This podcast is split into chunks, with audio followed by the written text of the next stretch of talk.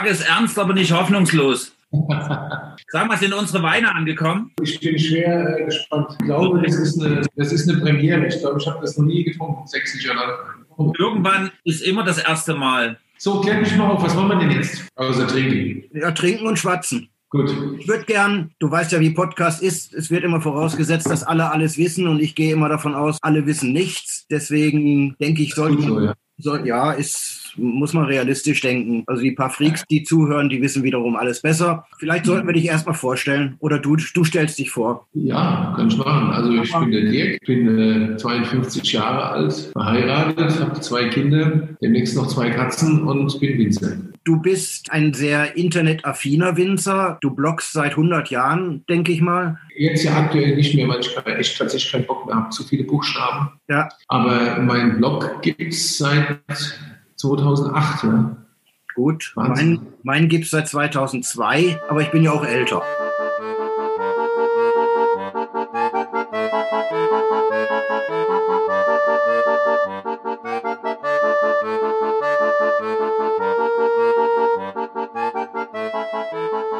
Womit fangen wir denn an zu trinken nebenbei? Äh, ich würde tatsächlich äh, zuerst den Weißburgunder aufmachen. Okay, machen wir. Du bist jetzt seit wie vielen Jahren bei St. Anthony? Ja, ich bin seit drei Jahren bei St. Anthony. Ich bin der geschäftsführende Gesellschafter von St. Anthony. Ursprünglich war es eigentlich so, also ich bin zur Tokos gewechselt, 2018. Die Tokos ist ein Fonds, so ein ganz klassischer Fonds, wie man sich das so vorstellt. Aber ein lieber, also nicht so die, nicht so die Bösen, die die Welt ruinieren, sondern ein lieber Fonds, der sich eigentlich nur mit Wein beschäftigt, ein bisschen mit Gastronomie, aber äh, eigentlich, das ist vernachlässigt, zu vernachlässigen, ähm, hauptsächlich mit Wein beschäftigt. Der Tokos gehört die Aktienmehrheit von Havesco und da bin ich hingewechselt und wurde dort, was ich auch immer noch bin, das äh, ähm, Head of Business Development and Innovation Wine. Ich muss immer nachdenken, wie das heißt. Ähm, Das, Für die extra breite Visitenkarte. das klingt jetzt irgendwie total abgedreht und so nach Riesenkonzern, aber tatsächlich ist es so, dass wir in der Tokos nur zu zweit sind. Also es gibt nur den Meyer und mich. Ähm, das macht es alles deutlich einfacher. Ja, und dann bin ich hingewechselt und habe ähm, äh, zeitgleich äh, Geschäftsanteile von St. Anthony übernommen und dann war so die Idee, dass ich hier so den Sportdirektor mache, so wie der Rangnick bei, bei RB. Also so eine Art Sportdirektor, der auch in der Lage ist, sich mal auf die Trainerbank zu setzen, wenn es nötig ist, weil bei St. Anthony viele Veränderungen anstanden. Und ähm, ja, wie es der Teufel will, also ich wollte da nie die Geschäftsführung, das war nie vorgesehen. Und wie es der Teufel will, habe ich dann doch, ich glaube nach drei oder vier Wochen, die Geschäftsführung übernommen und habe sie immer noch inne, was auch schön ist. Also war so nicht geplant, aber ist auf alle Fälle jetzt auch nicht unangenehm. Im Gegenteil, es ist ein- St. Anthony ist ein Hammerprojekt, das total viel Spaß macht. Tolles, äh, ein Hammerteam und sind auch endlich mal äh, einigermaßen leidlich erfolgreich. Ja. Kommst du da auch noch zum Winzern? Ja, also die, ich glaube, die meisten Winzer, die solche Betriebe haben, wie, wie, ich diesen hier, kommen gar nicht mehr zum klassischen Winzern. Also wir haben 60, wir sind 60 Hektar groß. Wir haben noch eine Kellerei, die ich gegründet habe vor anderthalb Jahren. Äh, da bist du eigentlich hauptsächlich damit beschäftigt, äh, zu gucken, also mit ganz anderen Dingen, als jetzt im Feld zu stehen oder im Keller. Aber es ist so, also ich bin, ich bin sehr nah am Produkt, sonst würde ich auch wahnsinnig werden. Also das könnte ich auch gar nicht. Ich bin, ich bin im Keller, ich bin im Feld. Aber äh, die Arbeitsschuhe stauben eher zu, aber jetzt nicht aufgrund des, des Staubs im roten Hang, sondern aufgrund des Staubs hier neben der Garderobe, wo sie stehen. Praktisch habe ich schon lange nichts mehr gemacht, muss ich sagen. Leider. Aber das ist auch, das ist halt äh, das Schicksal, ja. Aber Wie gesagt, ich sehr nah am Produkt. Wir sind hier so ein lustiges Kollektiv und wir wir verstehen uns auch hier als Kollektiv. Also das ist auch der große Vorteil hier. Hier macht, hier hat jeder, alle, alle hier im Team haben ihren Bereich und jeder macht das so selbstständig quasi und es passt aber den ganzen Tag zusammen. Also wir machen alles zusammen. Der Sebastian, unser Produktionsleiter hier und ich, wir reden den ganzen Tag nonstop in einer Tour. Ja? Also nicht nur über Weinausbau, aber auch blödes Zeug, logischerweise. Wir haben einfach viel Spaß hier, aber wir tauschen uns den ganzen Tag auch über alles aus. Also es gibt hier Hier werden alle Entscheidungen mehr oder minder auch im Kollektiv getroffen. Wir haben für uns irgendwann definiert oder wir haben geguckt, wer sind wir eigentlich und was ist St. Anthony, was können wir und was können wir nicht. Und daraus ist so ein Spirit entstanden, der ganz wesentlich darauf basiert, dass wir eigentlich alles gemeinsam machen. Hier ist jeder nah am Produkt vom Prinzip. Also auch unser Kenny, der den Vertrieb macht, ist total nah. Das ist auch Gelände Winter, das ist Weinbautechniker. Auch der ist ganz nah am Produkt. Das klingt, ich meine, 60 Hektar klingt groß, aber im Endeffekt sind wir ein sehr kleiner Betrieb eigentlich. Ja. Ähm, hier rennen keine 30 Leute rum oder so. Und, und deswegen sind alle nah am Produkt. Ich könnte es aber auch nicht anders. Also ich könnte gar nicht mehr schlafen. Ja? Ich gebe ich Sebastian auch tierisch auf die Nerven ganz viel, weil ich sage hier, was sind damit und dies. Und ich bin kein Kontrollfreak, aber ich muss auch nah am Produkt sein. Ich bin Bauer, so das geht auch genetisch nicht mehr raus. Ja. Also ich sehe schon vorbereitet mit Spiton. Das ist uns völlig weltfremd. Ja, das liegt daran, dass ich äh, noch also normalerweise ich hasse Spucken. Ja. Ich finde das total blöd, unnötig und assi. Und ich weiß auch schon gleich, was ich nicht spucken werde. Aber ähm, ich habe gleich noch ein, ein Rencontre und ich bin so ein bisschen maßlos. Also wenn ich jetzt direkt runterschlucke, ist Feierabend. Ich kriege auch sofort Lust zum Trinken. Und äh, habe mir aber fest vorgenommen, vor dem Mittagessen nichts runterzuschlucken. Was nicht funktionieren wird, weil ich weiß, dass ich hier einen jetzt direkt runterschlucken werde. Aber, aber keine Sorge, ich habe das im Griff. Ich sauf schon 40 Jahre fast. Da muss man früher Mittag essen. Anders. Ich freue mich, dass ich mal einen Wein im Glas habe, den ich nicht im Sortiment habe. Wir haben quasi als Einsteiger den Chardonnay und die beiden Rieslinge und deswegen ist es schön, den Weißburgunder zu probieren. Hier habe ich natürlich genau das, was ich von so einem zeitgemäß gemachten Wein erwarte. Ich habe eine frische, eine moderate Säure, ich habe eine schöne Farbe, es ist nicht zu hell, nicht zu säurebetont, also nicht zu grün. Ja, ist das, was ich heute von so einem Wein auch erwarte. Er suggeriert natürlich in der Burgunderflasche auch eine gewisse Fülle. Ne? Das finde ich auch schön schön dargestellt, weil mit 11,5 Prozent kommt er tatsächlich eigentlich eher Schlegelflasche daher. Aber sagen wir so, als Burgunder eben in der Burgunderflasche ganz klare Linie. Zweite Sache, ich habe hab einen Ruf zu verlieren als Haptiker.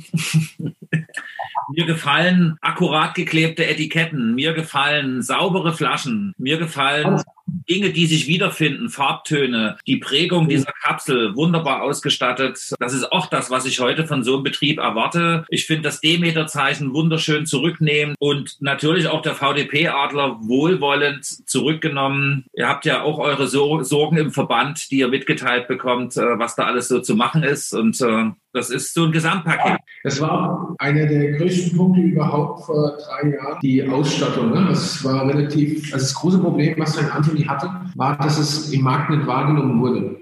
Das hat immer mehrere Gründe, warum er im Markt, Markt nicht wahrgenommen wird, aber einer ist natürlich auch die Ausstattung. Das heißt also, wenn man ganz viel ausprobiert, du läufst an einem Regal vorbei und du hast St. Anthony nicht gesehen, weil die Ausstattung einfach so war, dass es, dass es nicht wahrgenommen wurde. Also es gab noch ein paar andere Gründe, aber das war schon wirklich wichtig.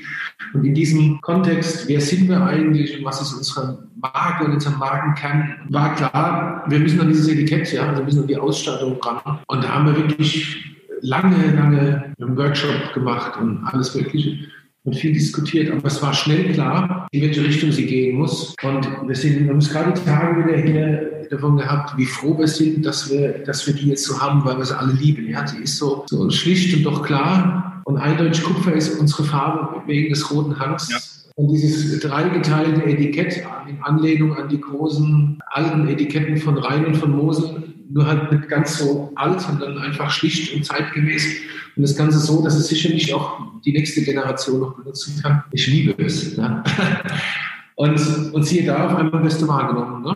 Auf jeden Fall kann ich bestätigen. Also die Wahrnehmung im Regal ist definitiv eine andere. Die Weine sind mir seit längerem bekannt. Ich teile das auch. Ich sehe förmlich die Schlägelflaschen mit diesen kleinen geschnörkelten Orbelschriftzeichen und so weiter vor meinem Auge. Das ist jetzt eine völlig andere Welt. Das ist eine Präsenz jetzt im Regal. Und, und was den Wein angeht, das ist auch, also ich nenne sowas ähm, gehoben. Das ist ja klassisch Weißburgunder, Chardonnay, Rosé. Das ist alles Mainstream, was wir da machen. Aber das ist halt das ist ein böses Wort geworden, Mainstream, weil es ja auch ein paar Arschlöcher gibt, die den Begriff Mainstream sehr unschön verwenden, so Mainstream-Medien und so, diese Corona-Leugner-Idioten und, und das ganz andere Pack. Aber Mainstream in unserem, wohl Mainstream in unserem Business eigentlich auch keinen guten Ruf hat. Aber ich benutze den Begriff trotzdem, das ist gehobener Mainstream, das ist handwerklich absolut einwandfrei. Kann sagen, okay, schmeckt mir nicht, gut, ist in Ordnung, oder ist mir zu süß, oder weiß der Teufel was. Aber es ist handwerklich einwandfrei hergestellter Wein, der äh, ökologisch zertifiziert, DEMETER zertifiziert und VDP kontrolliert hergestellt wird und nichts anderes hat als den Anspruch, dass er läuft. Ja? So, Flasche aufmachen, trinken, Flasche leer, nächste aufmachen, über Wasser trinken, dazu ist logisch. Und am nächsten Tag weiter trinken. So, das ist das, was Gutsweine sein müssen. Und das sind natürlich die Burgundersorten sind top geeignet. Die Leute haben, haben keinen Bock auf Riesling, nur sauer und so, bla bla. Ist ja fürchterlich, ja. Keiner will mehr Riesling trinken. Ich verstehe es, ich habe auch ein Problem mit Säure, das habe ich schon immer. Und das sind natürlich die Burgundersorten super dankbar. Und hier in Rheinhessen gehören die Burgundersorten nur mal zu, ja. Grauburgunder, Weißburgunder, Spätburgunder und halt eben auch Riesling. Und da haben wir halt das Glück, dass wir hier in Nierstein nicht nur irgendwie so ordinär auf Kalk stehen wie der Rest von Rheinhessen, sondern dieses rote Riff haben, wo das alles auch noch irgendwie so, das kriegt so einen kleinen Klaps hingemit, ja. Und das finde ich schön. Also es beißt nicht, es kratzt nicht, es tut nicht weh. Ja. Es ist rund und harmonisch, es ist so, wie man sich Schweißbrot vorstellt. Aber es hat hinten raus so einen ganz kleinen Klaps, der die Trinkgeschwindigkeit erhöht. So, das finde ich gut. Ja. Für 850 ist das echt ein Hammer. Wir reden über Reflexe. Genau. Da können wir ja nochmal nachtrinken drüber.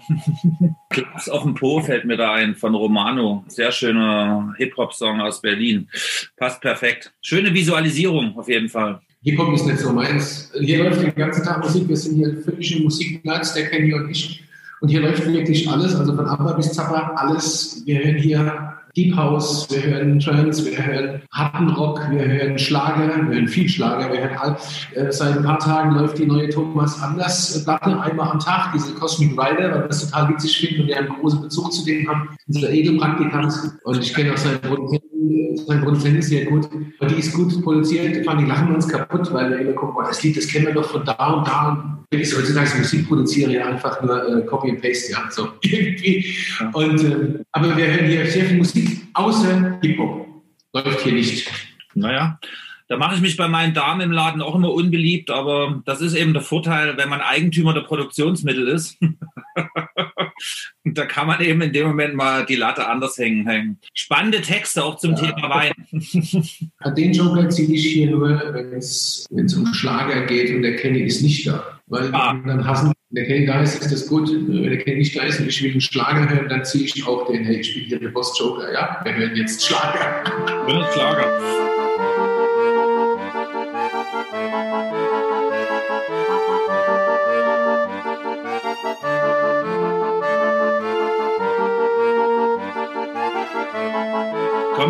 Affinität zum Kölner Karneval durch? Ich habe im Kölner Karneval nichts zu tun. Ich, hab, ich bin Fastnachtler hier in Mainz. Ja, dann komme ich noch mal rein. Alles, alles eins. Das sagt nicht den Düsseldorfern. Das gehe ich den Düsseldorfern sagen, genau. Ja, für jemanden, der von ganz weit weg kommt und das merkwürdig findet, so wie Glasperlen tauschen, ist das natürlich alles eins. Aber sagen, es gibt natürlich es gibt gravierende Unterschiede zwischen Karneval und unserer Fastnacht. Vor allem in unserer Fastnacht hier in Mainz. Wir sind eine, eine politische Fastnacht schon immer gewesen. Ähm, also hier ist es nicht einfach nur so, dass man ein paar Tage oder ein paar Wochen lang sich blöd besäuft und wüste Partys feiert. Das also natürlich auch logischerweise. Aber die Mainzer Fastnacht ist schon immer eine politische Fastnacht. In der Mainzer Fastnacht geht es um den Geist des äh, Freiseins und dass alle Menschen gleich sind. Und das ist ein ganz essentieller, wesentlicher Punkt hier in unserer Fastnacht. Und deswegen ist die auch so politisch. Und deswegen zum Beispiel auch die, die, die scheiß Nazis regelmäßig eine auf den Deckel in, bei sämtlich, also nicht körperlich physisch, sondern in Worte während der Fastnacht. Und das ist einfach total, das ist genial, das ist mega wichtig. Das ist, äh, das ist einzigartig. Ja. Wir haben da mit, ich hätte fast gesagt Jahrhunderten, aber es sind schon 100 Jahre, haben wir da eine Tradition, die ist unumstößlich. Und da beißt, da, da gibt es auch kein Vertun. Also ich glaube, wenn ein Fastnachter den Mund verboten bekäme hier in Mainz, wäre das also es ist gar nicht vorstellbar, was das wäre. Es geht ein Erdbeben. Während der Nazizeit sind die Fastnachter ins KZ marschiert. Ja. Also das ist eine große Sache, aber es ist auch schön. So, also ich bin, ich bin ähm, Ehrenoffizier der Ehrenlegion in der Füsiliergarde. Also ich laufe tatsächlich mit so einer Uniform und einer lustigen Perücke durch die Gegend. Ab dem 11.11. Das ist nochmal speziell. Das ist so eine Tradition, die es auch quasi nur hier in Mainz gibt. Wir haben sehr viele Garten. Wir sind die größte, die älteste Garde. Die Mutter aller Garden ist die Ransegatt, die Ransegarde. Und das ist immer ganz anders aber ist auch sehr schön. Das ist wie Rotarier, nur in lustig. also, du, bist ja, du bist ja in einem tollen Club mit tollen Leuten und hast einfach ein tolles Netzwerk und hast Spaß, ja.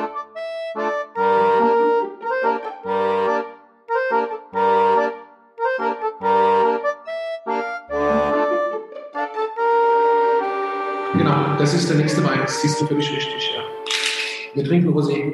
Wir hatten ja vergangene Woche zufällig schon mal drei eurer Rosés verkostet, nämlich diesen, den wunderschönen Anders und den mit dem anderen Etikett. Wunderschön anders noch den 19er oder schon den 20er? Wir hatten den 19er. 19er noch. 20er ist atemberaubend. Äh, Davon habe ich gestern mal zwischendurch zwei Flaschen getrunken. Der 20er ist atemberaubend. Wir haben das große Problem mit Rosé. Was heißt Problem? Das ist kein Problem. Rosé ist unser wichtigstes Produkt mittlerweile aber halt auch das, was am schnellsten weg ist. Also seit, gerade heute Morgen, seit heute Morgen ist, ist der Love and Hope ausverkauft. Das ist blöd, aber ist halt so. Mhm. Und äh, wir haben gerade eben draußen, draußen hier im Büro zusammengestanden.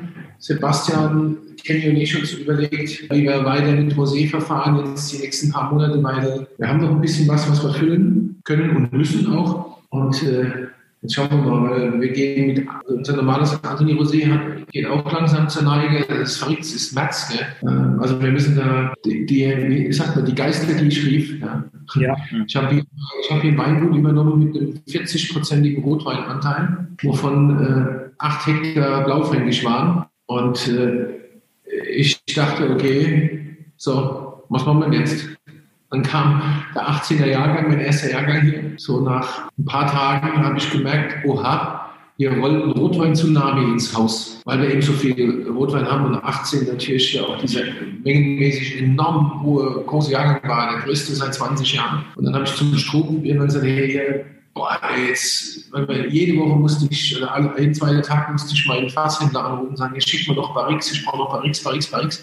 Irgendwann haben wir 300 Barrix gefüllt. 300, das musst du dir mal vorstellen. Ohne das andere zu 300 Barrix habe ich mein, mein ganzes Leben nicht auf einmal gefüllt. War wie, als wärst du in Frankreich in so einem Chateau. Und dann hast du schon gesagt, so, stopp, jetzt fertig, das geht nicht. Ich weiß ja gar nicht, wie wir das verkaufen sollen, weil das, diese 40% Rotwein haben sich halt auch nicht so wirklich gut verkauft. Ja. Das war so das große Problem eigentlich. Und ich gesagt, okay, wir setzen jetzt auf die Rosé-Kanne. Das haben wir gemacht.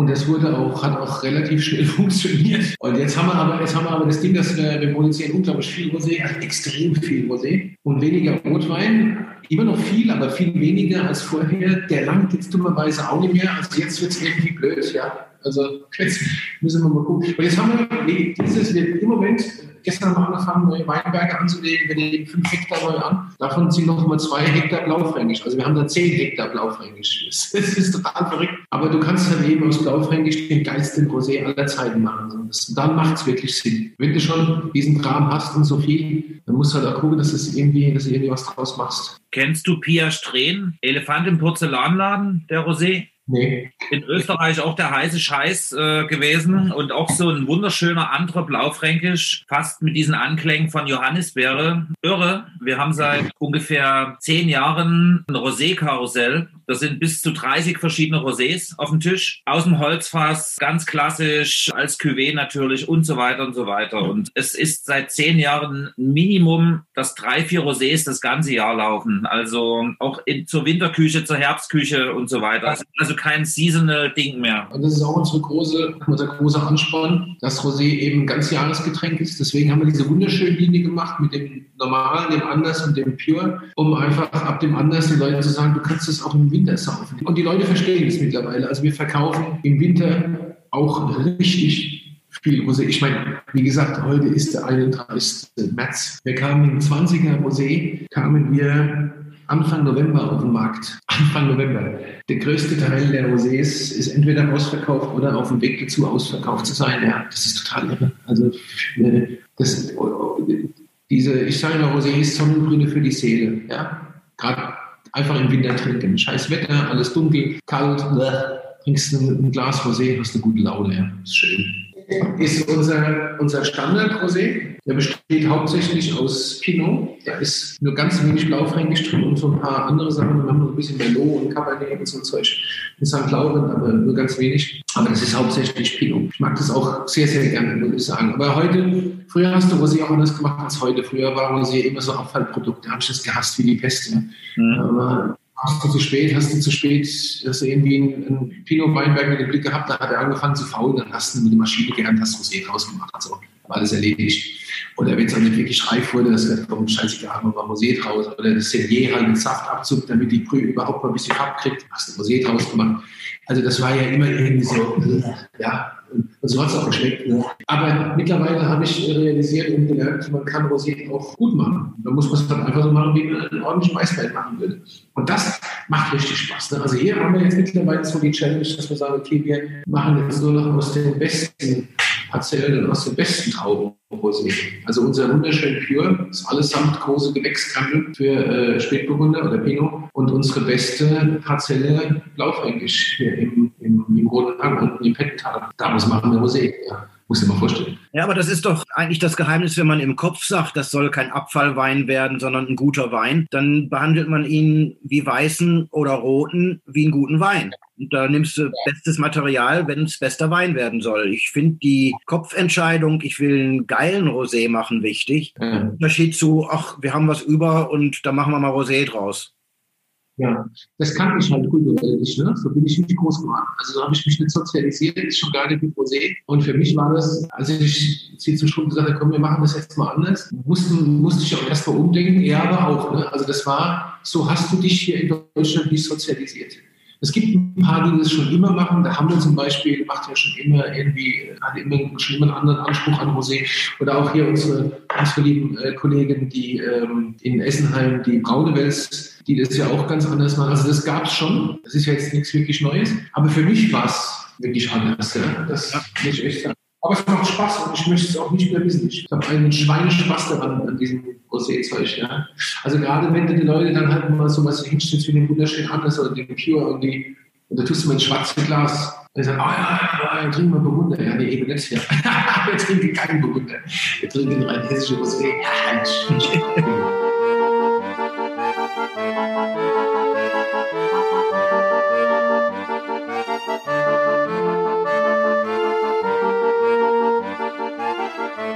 muss natürlich, wenn wir über Rosé reden, eine Frage stellen. Was ist denn jetzt mit diesem Etikett von Banksy? Was ist mit dem Etikett? Ja, genau, das war die Frage. Was ist mit dem Etikett? Was soll damit sein? Das ist ein schönes Etikett, ja. Ja. Ist cool. Also es ist ein, es ist ein Projekt, das, äh, ja, also ich wurde, wann war denn das? Ich wurde äh, im, im Herbst 2019, Spätsommer 2019, ging das los, da wurde ich gefragt, ob ich mir vorstellen könnte, mit einem, also ein Künstleretikett zu machen. Ja, klar. Und dann hat sich Stück für Stück rauskristallisiert, um was es da geht. Und dann war mir natürlich von Anfang an schon klar, was das für Welle schlagen wird, ja. Das ist logisch, das gehört halt zu so einem Projekt dazu. Womit ich nicht gerechnet habe, muss ich euch sagen, ist, dass, es, dass du nach zwei Jahren vorgeworfen bekommst, du wärst ein Betrüger oder dass du unterstellt kriegst, du bist ein Betrüger. Und auch das ist ja in Ordnung, dafür jeder will eben frei Land, jeder darf sich seine, darf seine Meinung haben und das ist auch total möglich. Und ich kann das auch ab, weißt du, wenn du im Wind stehst, kriegst du halt auch mal Scheiße ins Gesicht, das gehört dazu. Was ich interessant finde, ist die Tatsache, wie schnell du vorverurteilt wirst. Nicht von allen, nicht immer von vielen, aber von manchen. Also ich muss sagen, das aber Ganze die, ist. Es sind ja die üblichen Verdächtigen. Ja, ja, ja. Das gehört, halt, das gehört dazu. Aber diese Vorverurteilungen sind schon interessant, so nach dem Motto, es kann nicht sein, was nicht sein darf. Der ist ein Betrüger, der zockt die Leute ab und bla bla. Und ähm, da ich nicht bin, da wir es hier alle nicht sind, ist es in Ordnung, damit kannst du umgehen. Aber es ist schon interessant. Ja. Also muss ich schon wirklich sagen, es ist wirklich interessant. Am Ende, ja, es ist ein toller Wein, der sich natürlich über, es ist ein extrem guter Wein, der sich natürlich über sein Etikett verkauft. Wobei man dazu sagen muss, dass ich glaube, dass zwei Drittel aller Leute, die das Etikett kaufen, gar nicht wissen, wer der Künstler ist. Ja, ja ähm, kommt dazu, ja. Äh, aber, aber äh, ich schlafe gut und ruhig wie alle hier, weil wir wissen, dass wir nichts falsch gemacht haben. Und sollte sich eines Tages herausstellen, dass damit irgendwas nicht richtig ist, dann werden wir da auch die Konsequenzen rausziehen. Aber ich kann mir das ehrlich gesagt aktuell nicht vorstellen. Dafür mache ich, habe hab ich zu viel erlebt die letzten zwei Jahre mit diesem Projekt und dem ganzen Drumherum, was tatsächlich auch wirklich sehr anstrengend ist. Das, was man nicht sieht im Kontext von diesem Projekt, ist sehr, sehr, sehr, sehr anstrengend. Sehr. was du auf den Punkt gebracht hast, ist ja im Endeffekt auch musikalisch umzusetzen. Ich bin sonst nicht so ein Typ für Schlagerbotschaften, aber das Love and Hope ist tatsächlich das, was ich jetzt brauche und was meine Leute auch brauchen. Also wir haben uns über dieses Thema dem Wein angenähert. Wir waren eigentlich eher auf der wunderschönen Linie unterwegs. Wir haben jetzt einfach auch fünf Monate durchgezogen, sieben Tage die Woche. Ich darf mich bei meinem Team, bei meiner Familie und bei mir selber und vielen Freunden bedanken, die uns den Rücken gestärkt haben. Und dadurch sind wir auch vom Kopf her gut durchgekommen und wir sind es uns selber wert. Und dieser Wein war einfach in dem Moment die richtige Botschaft dafür, für dieses ja. weniger vom also Etikett. Es geht konkret um den Ballon, dieses Love and Hope. Also, dass man wirklich sagt, du hast diese Message. Das ist tatsächlich auch hier auch der wesentliche Faktor. Ich zeige euch schon, also wir haben hier diese, wir haben direkt, als wir den ersten Jahrgang hatten letztes Jahr, haben wir Postkarten gemacht, die wir seitdem in, jede, in jedes Paket legen. Wir schicken viele, viele, viele Pakete und die sieht so aus. Wir haben, wir haben mittlerweile, ich glaube, 40.000 von diesen Postkarten verschenkt. Verschenkt, wohlgemerkt. Ja. Das sind bestimmt 40 oder, oder, oder 30 30 der meisten, also Zehntausende. In jedes, jedes, seit Beginn der Pandemie kriegt jedes Paket bei uns dieses Ding. Und es gibt Leute, die bestellen sich, die sagen, oh, ich brauche keinen Wein, aber dürfte ich noch mal 20 von den Postkarten haben? Dann kriegen die natürlich kostenlos, logischerweise. Es konnte ja keiner ahnen, als das losging, dass wir mit diesem, mit diesem Wein Love and Hope, der Love and Hope heißt, kommen, wenn ein Lockdown stattfindet. Also hier hat doch schon einer gestanden, das mit dem Corona und dem Lockdown, das warst du, gell? Wegen des Weins. Das ist ja, ja klar. Natürlich.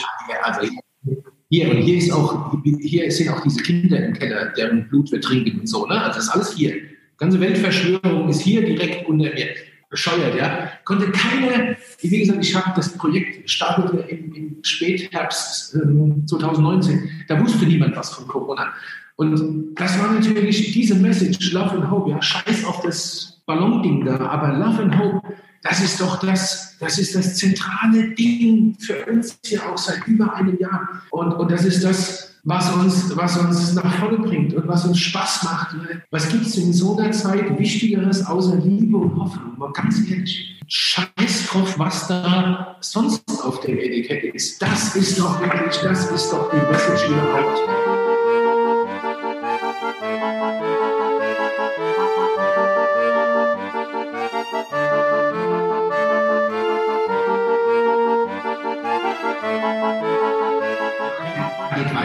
Nahtlos zum Kernthema, was man ja beim Roten primär vermutet, eine Rieslinglage à la Bonheur.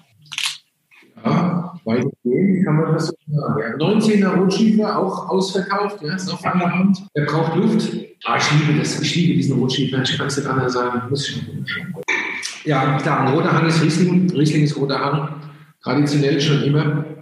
Wobei, naja, schon immer, also vor ein paar hundert Jahren war es äh, Orleans, bevor es Riesling war, aber das war es ja eigentlich überall. Aber klar, der, der rote Hang ist Riesling. Wir haben natürlich mit dem roten Hang, mit diesem 270 Millionen Jahre alten Riff, was sich da aus diesem Urzeitmeer rausgedrückt hat, haben wir halt eine geologische Formation, die ist völlig einzigartig. Wir haben ein Mikroklima, das ist mit nichts anderem zu vergleichen. Es ist natürlich zu warm und zu trocken hier, das ist einfach scheiße. Ja. Letztes Jahr war die Hälfte vom Regen gehabt, wie sonst. Ähm, Fischbächen, die Buben hier rennen alle schon in den kurzen Hosen rum. Wie gesagt, wir legen ja an, wir legen zwei Hektar Orgel neu an. Das hältst du jetzt schon nicht mehr aus da drin, so warm. Das ist ja das ist echt brutal. Aber, und wir haben, haben, einfach das große Glück, dass der obere Teil, der Mittelteil des Roten Hangs vom Prinzip ein einziger Cru ist.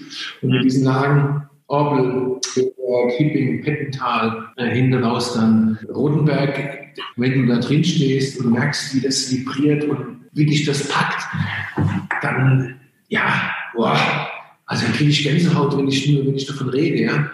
Das ist, und dann war für mich aber auch vor drei Jahren klar, trotz allen Schwierigkeiten hier und Unwillen, wer so einen Fund hat an Lagen wie wir hier, und wir sind halt mal der größte Besitzer im Roten Hang, mit Abstand, das kann nicht sein, dass das nichts ist. So. Also das geht nicht. Das muss. Das ist ja wie wenn du, keine Ahnung, du hast das geilste Terroir in Bordeaux Burgund und sagst, oh, ne, schon mir egal. Äh, das geht nicht. Weißt du, also du musst hier, hier muss es knallen. Überall. Und dann haben wir natürlich auch das große Glück, dass wir herausragende Kollegen haben, die hier in ihrem Hang seit ein paar Jahren so eine riesen Renaissance eingeleitet haben. Allen voran natürlich, als geht wird auch immer preislich an der Kohle festgemacht, haben wir den Klaus-Peter Keller mit seinem Bettental, das da irgendwie auch mal ein Tausender kostet oder so. Und denkst, 1000 Euro ne, für eine Flasche deutschen Wein. Wahnsinn, genial. Das ist das dein Nachbar. So. Und dann hast du den Hans-Oliver Spanier mit äh, Badenfeld Spanier, hier ist der König Gillot, der Weine produziert, die ich, das ist einer meiner ältesten Kumpels und ich liebe seine Weine, die, die mich schon immer fürchterlich faszinieren, wo ich denke, wie kann ein Wein auf der einen Seite so klar und auf der anderen Seite so unglaublich tief sein und ich so mitziehe und ich so, weißt du, oh, und, und, und auch die Gunder noch so, wie sie alle heißen, die hier halt, oder Huff, ja, die Christine Huff, die da auch ein Hammer nach dem anderen rausballert die letzten Jahre. Das ist natürlich, das ist natürlich genial. Ne? Also so, so eine Herkunft mit so tollen Kollegen noch, da, ich weiß gar nicht, was du da sagen sollst. Ja, da kannst du eigentlich gar nichts verkehrt machen. Und dann haben wir halt da ein Riesenportfolio an Lagen, das ist brutal, sodass wir, dass wir vom Prinzip, wir könnten ja, keine Ahnung, wir könnten 100.000 Flaschen großes Gewächs machen. Ja. Muss dir mal vorstellen. Kauft geht nicht, absurd. Ähm, was, was das heißt, aber sehr spannend ist, was sehr spannend ist, dass nicht nur die von dir genannten Kollegen das machen. Wir sind ja quasi irgendwo eine Altersklasse, sondern dass die Jungen nachziehen. Mir fällt jetzt spontan mal Lisa Bund ein. Ja, ja, natürlich. auch schon große Sachen da kommen, ne? So, also dass dieser, langsame Generationswechsel so perfekt funktioniert. Und das ist das, was wir hier so nicht kennen, weil es diese Generationswechsel nicht gab bis jetzt. Aber das ist, das ist ein Ding, ja. Also ich erinnere mich, also meine Generation hat es da bis, hat, hatte es also wir hatten es sehr leicht, muss ich sagen, weil wir, also hier in, ich meine, ich bin schon über 30 Jahre hier in Rheinhessen, da ich war lange im Rheingau gearbeitet, aber ich bin schon über 30 Jahre in Rheinhessen und haben wir hier auch sehr lange gearbeitet. Wir hatten es sehr leicht hier zur Jahrtausendwende, weil du konntest eigentlich machen, was du wolltest. Das Image war im Arsch und es hat keinen interessiert. Und insofern war damals so mit Message in the Bottle und dem ganzen Zeug, ähm, wird hier ein Grundstein gelegt für ein Movement, das im Endeffekt auf ganz Deutschland Einfluss hatte. Also damals Wittmann und Keller und, und der junge Daniel Wagner und, und HO und wie es alle hießen. Ich habe da immer so nebendran gemengt. So, du konntest machen, was du wolltest. Es war wie so ein bisschen Eldorado, ja. Mhm. Schlimmer ging es ja nicht mehr. Also, scheißegal, das ist mein Arsch, ging nicht schlimmer. Und daraus ist, wenn du siehst, was da in einer Generation entstanden ist, ist das enorm. Und insofern war der damalige Generationswechsel war relativ easy. Der jetzt anstehende Generationswechsel, der wird ein bisschen komplexer, das merkst du auch schon, weil äh, diese Zwischengeneration, also die jetzt so 15 Jahre älter sind als ich, so, ich bin 52, also die jetzt haben wir so mit Mitte, Ende 60 dran denken, ihren Betrieb abzugeben, die gehören zu so einem Intermediate Race. So. Die sind, und die sind speziell, die sind sehr, sehr speziell. Und ich glaube, da wird der Betriebsübergang komplex. Wenn meine Generation dann den Betrieb, die Betriebe übergibt, dann wird es wieder ganz easy, glaube ich, weil das eine sehr offene, tolerante Generation ist, die es ihren Kindern nicht schwer macht. Ja. Also da bin ich, und du siehst ja, was auch ranwächst an jungen Talenten, das ist ja, das ist ja der Wahnsinn. Also, pff, wenn man im Fußball würde man Weltmeister-Abo haben, ja. Das ist verrückt, was in Deutschland für eine junge Winzergeneration nachwächst. So die Anfang 20-Jährigen, die in tollen Betrieben groß geworden sind oder auch schon tolle Betriebe gesehen haben, die Lehre gemacht haben, die in Geisheim studieren. Da, da, das sind ja lauter Genies. Das ist unglaublich. Also das ist, ich finde das genial. Ich kann es gar nicht anders sagen. Ich mag das. Was ich aber sagen wollte zum Rotschiefer, weil ich den großen Bogen gemacht habe, also wir haben ja hier, alles ist zertifiziert, hier ganz Niederstein ist ja, ist ja zertifiziert für Riesling und, und äh, Pinot und Silvaner. Das heißt, irgendwo, irgendwas muss in die Basis und so ist halt unser Rotschiefer, besteht fast ausschließlich aus Orbel also aus der großen Lage Orbel. Und dann ist natürlich auch noch von Ager ist auch noch ein bisschen Pental drin. Wir haben ja 10 Hektar Pental. Muss man vorstellen, 10 Hektar. Unfassbar. Das heißt, unsere, unser Gutswein und auch unsere, unser Ortswein, das heißt ja hier aus ersten Lagen mittlerweile, das ist alles Grand Cru-Kram, ja. So, man muss der Hand hin. Also ich fände es toll, wenn ich, wenn man vor mit 10 Hektar Orbel, da machst du schon mal, machst schon mal 50.000 Liter großes Gewächs theoretisch. Ja gut, sind wir hier im Hang, so viel Gewächse, sagen wir mal 40.000 Liter großes Gewächs. Das wären, äh, was das alleine an Heppental großes Gewächs an Menge wäre. Ja. Verrückt. Wahnsinn. Und irgendwo muss es hin und dann kommt es an den Rotschnitt. Das dann wie ist, wie, ist, wie ist, diese ja. Stücklung entstanden, dass die Flächen so groß sind? Wann wurde das angelegt? Also das Weingut ist gegründet äh, 1920 und war so ein Sozialprojekt der Guten Hoffnungshütte. Die Gute Hoffnungshütte hatte hier einen Kalkbruch und wollte Kalk abbauen, brauchst ja zur Verhütung für die Stahlproduktion und dann kam der Erste Weltkrieg und hat denen logischerweise einen Strich durch die Rechnung gemacht. Dann war nichts mehr mit äh, Stahl produzieren. Dann haben sie sich gesagt, naja, also wir haben hier einen Steinbruch und hier sind überall Weinberge, wir was müssen mit Leute machen, also machen wir Wein, ja. Dann haben die, haben die Wein produziert, untrinkbares Zeug, was wir mittlerweile wissen. Ähm, der Daniel Deckers, der Dr. Deckers hat unsere Geschichte aufgearbeitet. Wir wollten eigentlich 100-jähriges feiern. Letztes Jahr natürlich nicht. Jetzt erscheint da in einem Wissenschaftsverlag ein 250 Seiten starkes Buch, das ist total verrückt. So und so war dann das halt das Weingut der guten Hoffnungshütte, St. Anthony oder Antoni, wie es eigentlich heißt, ist die, ist der Name der ersten Grube im, in Oberhausen. Also es war der St. Anthony Hütte, ja. 1700 irgendwas gegründet. Und deswegen heißt das, heißt das Weingut heute so. Äh, und es war halt ein Werksweingut. Ne? Also wir haben Weine gemacht, nur für die gute Hoffnungshütte, für die Mitarbeiter und die Kantine dort und fürs äh, Vorstandscasino logischerweise. Besser als die Werkself. Ja, aber so ähnlich halt, ja. Äh, Werksweingut. Und dann wurde aus Gute Hoffnungshütte irgendwann MRN und dann war es Weingut der MRN. In der Zeit äh, wurde es dann auch lukrativ oder wirtschaftlich gut und man hat dann auch das Lagenportfolio erweitert. Früher waren bei der Guten die Lagen nur auf der Paderberg, die südliche Seite von Nierstein, Galgenberg und so ein Scheiß. Und mit der MRN kamen dann auch Lagen hier am Roten Hang dazu, also die wirklich guten Lagen. Und dann wurde das etabliert. Dann kam die glorreiche Zeit von Michalski, mhm. Alex und die Ute Michalski, die äh, dieses Weingut ja absolut in die Topspitze geführt haben. Der logische Aufnahme dann auch in den VDP. Und 2006 kam dann die MRN drauf, wie scheiße das ist, wenn man Weingut hat, dass es eigentlich keinen Sinn macht. Und hat es verkauft und hat es damals Detlef Meyer gekauft und dann hat da das Weingut um die 20 Hektar. Und das war die nicht so glorreiche Zeit im Nierstein. Das heißt, man, es gab viele Weinberge zu kaufen und auch sehr günstig. Und das hat Detlef zugute gemacht damals. Und schwuppdiwupp war das Weingut 60. Es gab dann noch die Möglichkeit, Heilse Hernsheim zu übernehmen. Ja. Und dann war das Weingut 60 Hektar. Ja. So ist es passiert. Und dementsprechend ist das Lagenportfolio, was wir hier heute haben, ja, das ist, das ist brutal. Das ist wirklich unglaublich. Das ähm, gibt es in dieser Form nicht nochmal. Die Tatsache, ein verkapptes großes Gewächs für einen Zehner zu trinken, ist doch fein. Ja, also ja, ich meine, das ist natürlich, hat natürlich nicht die Anmutung eines großen Gewächses, aber es kommt an das große Gewächslage. Und ja, ich gebe dir völlig recht, genau so ist es. Also wenn, ich meine, unsere Tradition, unsere, unsere Genetik, unser Selbstverständnis ist, dass wir bezahlbaren Wein machen. Ja. Da habe ich viele auch innerhalb des VDPs logischerweise. Ne? Bei uns das günstigste große Gewächs kostet bei uns 19 Euro. So ein Rosé kostet 87 und so ein Weißburgunder 850. Ja. Das ist natürlich nichts. Ne? Also unser teuerstes großes Gewächs kostet, glaube ich, 28 oder so. Das kostet bei manch anderen eine Ortswein. Wir müssen das auch irgendwie, wir müssen natürlich irgendwann auch ein bisschen mehr Geld bekommen. Wir haben 25 Hektar Stein und Steilst, ja. Wir machen nur noch, das war eine der wichtigsten Geschichten überhaupt. Ich habe die ganze Maschinenarbeit eingestellt. Wir machen alles nur von Hand mit meinen Rumis. Und dementsprechend sind die Produktionskosten zum guten Glück verkaufen mittlerweile ordentlich Wein, sodass es auch wirtschaftlich einigermaßen darstellbar ist und funktioniert. Vorher war das leider nicht der Fall. Aber unsere DNA ist schon die des Bezahlbaren.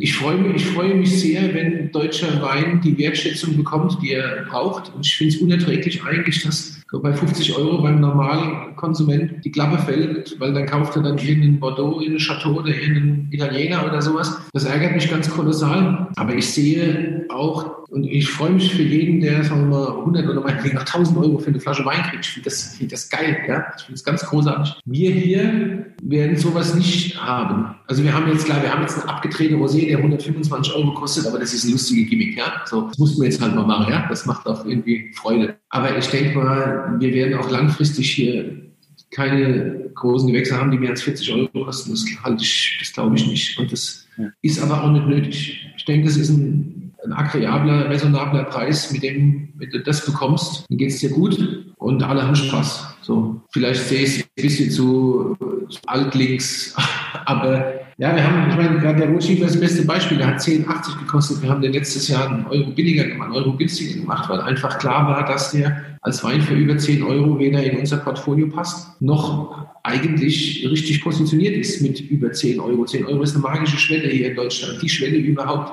Und deswegen haben wir gesagt, immer lange diskutiert, Kenny und ich, alle eigentlich gesagt, komm, das ist scheiße, das machen wir nicht, das passt nicht, das geht nicht und wir gehen den einen Euro runter und ordnen den mit 9,80 Euro in einen, in einen logischen Kontext. Und das macht, macht Sinn, das funktioniert auch gut. Was ich persönlich sehr spannend finde, du hast vor uns den hohen blaufränkischen Anteil gesprochen, wahrscheinlich die größte Enklave oder Exklave außerhalb Österreichs äh, damit in Deutschland. Ja. Wenn man zum Beispiel dann die Rotweine von euch nimmt, das ist ja nochmal eine andere Welt für sich. Woher kommt diese Affinität, dort in der Region solche herausragenden Rotweine zu machen? Also ursprünglich ist das natürlich, was natürlich Felix Idee, Felix Peters, der, der aus Österreich hierher kam und dann hier lange Jahre der Gutsverwalter, der Betriebsleiter war. Der hat eine hohe Affinität zu Blaufränkisch und auch zu Rotwein und hat ja dann eben auch mit dieser Umveredelung angefangen, im Roten Hang und all diese Sachen. Das ist natürlich immer halt übertrieben. Also ich muss einfach sagen, es, es funktioniert halt gut. Ne? Also es wird reif hier. Es hat eine,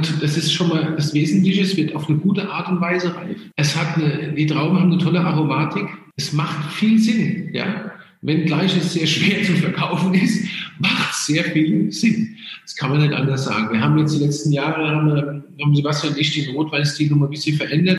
Felix hat unglaublich dichte ähm, Weine produziert, Top, Top-Rotweine produziert, unglaublich dicht die auf sehr viel Potenzial angelegt waren. Das sind immer, sind immer Wetten, waren immer Wetten auf die Zukunft. Das hat er auch äh, gut gemacht, muss man wirklich sagen, er hat ganz toll gemacht. Ähm, bin ich auch sehr dankbar für. Wir haben das Potenzial jetzt nicht ganz aus Augen verloren, das wäre auch blöd. Aber wir haben, haben so einen früher trinkreifen Moment noch versucht drin zu bringen. Sebastian nicht, was uns, glaube ich, auch ganz gut gelungen ist. Und ich denke mal, dass die auch gut reifen. Also stilistisch haben wir das schon ein bisschen verändert, weg von diesem ganz kargen, sehr äh, gerbstoffbetonten oder Phenol, phenolisch betonten Burgundenstil, haben wir es ein bisschen modernisiert, was, denke ich, auch gut war. Und dass das vorher schlecht war, überhaupt gar nicht. Aber was jetzt natürlich dazu führt, dass die Weine sehr gut laufen und wir jetzt das Problem haben, dass wir zu wenig Rotwein haben. Ja? Also wie das machst, das ist scheiße. Das ist, das ist so, auch wieder blöd, ja, total blöd. Aber ist halt so jetzt, ja. Aber gut.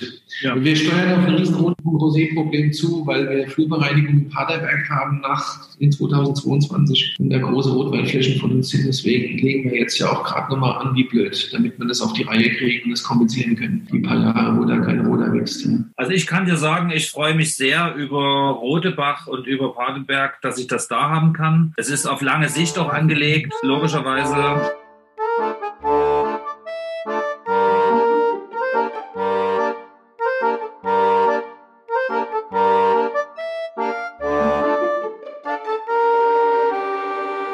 Wie sieht es mit deiner Zeit jetzt aus? Ein paar Minuten habe ich noch. Dann, dann lass uns doch mal einfach einen schönen Schwenk machen. Auf die Dauer hilft nur ja. Power. Wir würden mit dem Riesling anfangen, genau richtig. Ganz kurz zum Winzer was. Andreas Kretschko, ein Mit-30er, viele Jahre unterwegs, hat einen kleinen Familienbetrieb in der Nähe von Radeberg. Das sind jetzt alles Radebeuler und Meißner Weine. Er hat eher den Stil, klassisch trocken auszubauen. Zur Dimension vielleicht, das Weingut ist äh, gerade mal zwei Hektar groß. Das wird alles im privaten Keller ausgebaut, der bis vor wenigen Jahren noch ganz andere Funktionen hatte. Und äh, wenn der seine Weinberge abfährt, sind das ungefähr 100 Kilometer, die er zu fahren hat im Elbtal, um alles abzufahren. Das heißt, du hast hier eine völlig andere Situation, was Weinbau im Allgemeinen betrifft und natürlich auch im Speziellen. Das ist echt gut. Also das ist, ähm, das ist gut. Ich bin ganz erstaunt. Also ich finde, das, das, hat, das, ist sehr, das ist sehr klar, das ist sehr stringent. Es hat viel Zug. Es ist wesentlich weniger sauer, als ich befürchtet habe. da steht was von Pfirsich und Aprikosentyp drauf. Das fand ich irgendwie ganz lustig, als ich es gelesen habe. Aber ich muss sagen, wenn ich es runtergeschluckt habe, dann kommt es hinterher hoch. Es wird ja tatsächlich sehr gelbfruchtig. Ja.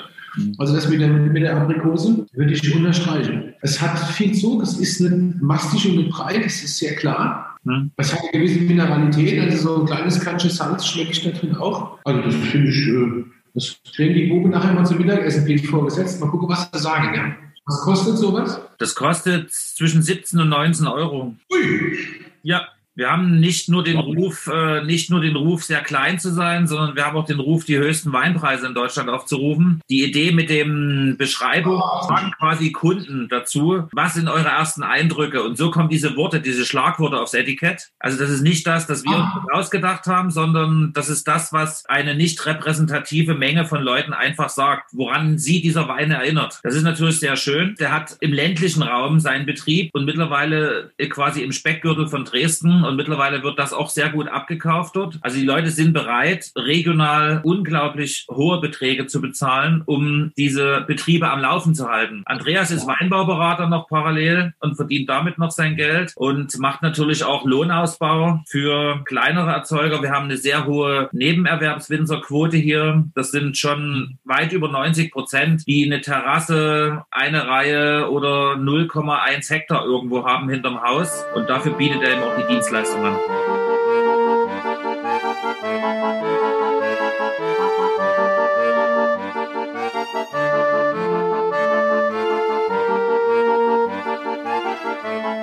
Beim, ähm, beim Grauburgunder sehe ich schon hier, ne? Der sieht aus wie ja, die Farbe, die eigentlich Grauburgunder von Haus aus haben sollte. Ja. Nämlich das, was viele ja immer denken, Grauburgunder ist ja keine Weißweinsorte.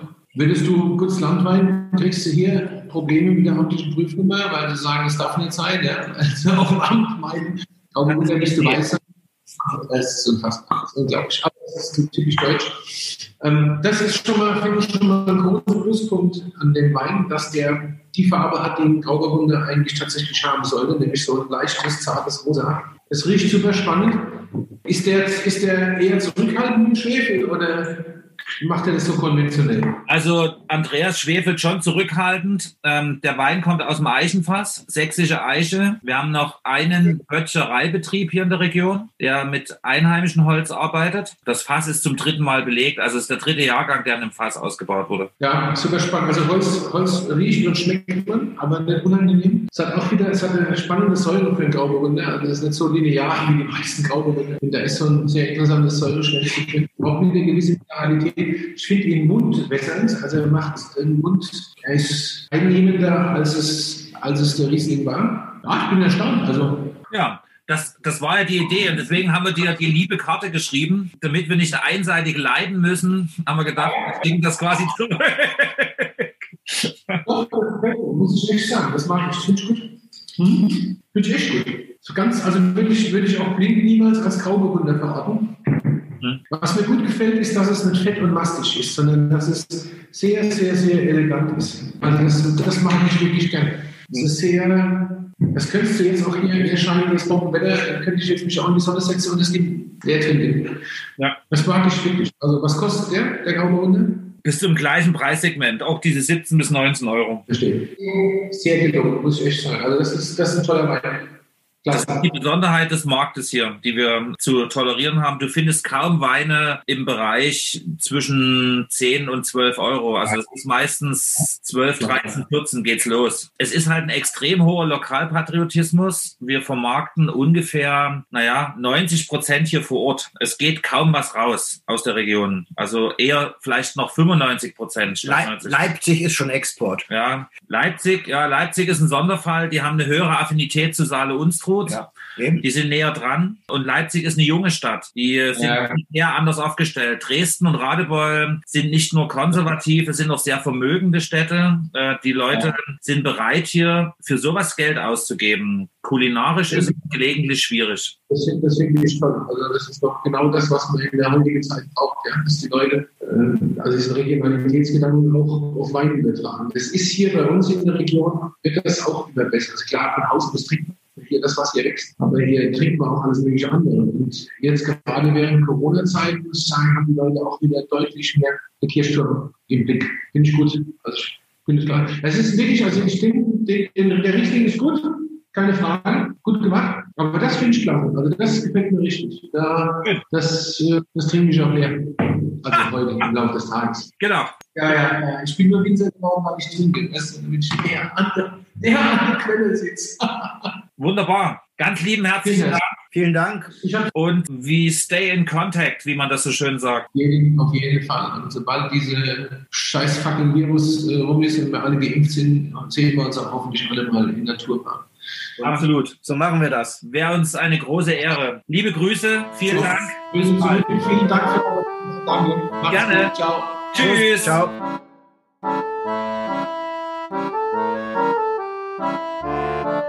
Música